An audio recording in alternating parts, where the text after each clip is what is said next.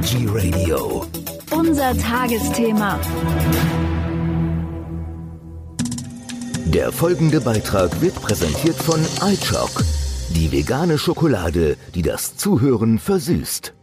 Und dazu begrüßt sie Michael Kiesewetter. Dass Zucker ungesund ist und dick macht, wissen wir längst.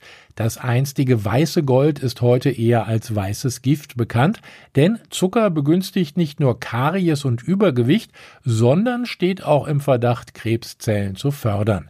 Doch leider fällt es uns dennoch schwer, gänzlich auf Zucker zu verzichten oder den Konsum einzuschränken. Auch unter ökologischen Aspekten ist Zucker kritisch zu betrachten.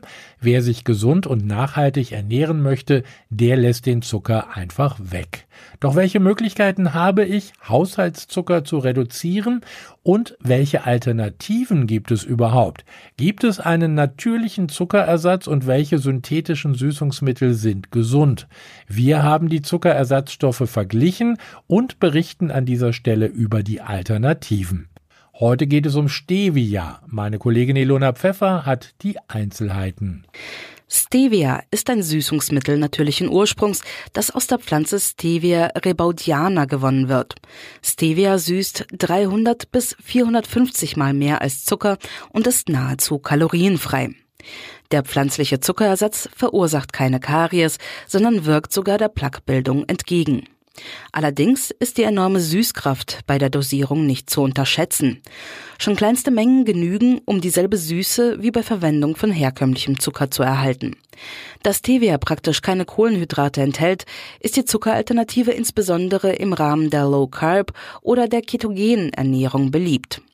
Stevia ist vielseitig einsetzbar. Der Zuckerersatz kann zum Backen, im Müsli oder in Getränken verwendet werden. Auch Brotaufstriche und Kaffee lassen sich mit der Powerpflanze süßen. Zu beachten ist allerdings, dass Zucker nicht eins zu eins gegen Stevia ersetzt werden sollte, aufgrund der starken Süßkraft dieser pflanzlichen Alternative.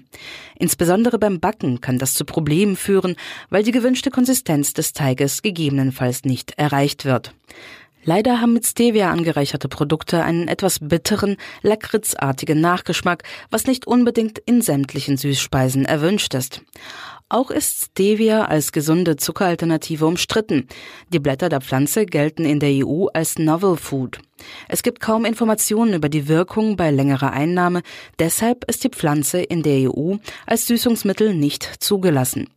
Lediglich die sogenannten Steviolglykoside, die hochreinen Süßstoffe, welche im Labor aus der Pflanze gewonnen werden, sind erlaubt.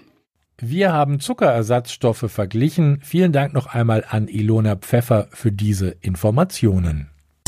Der Beitrag ist vorbei. Die Lust auf Schokolade noch nicht? Kein Problem. iChock Nachschub gibt's im Bioladen und bei DM.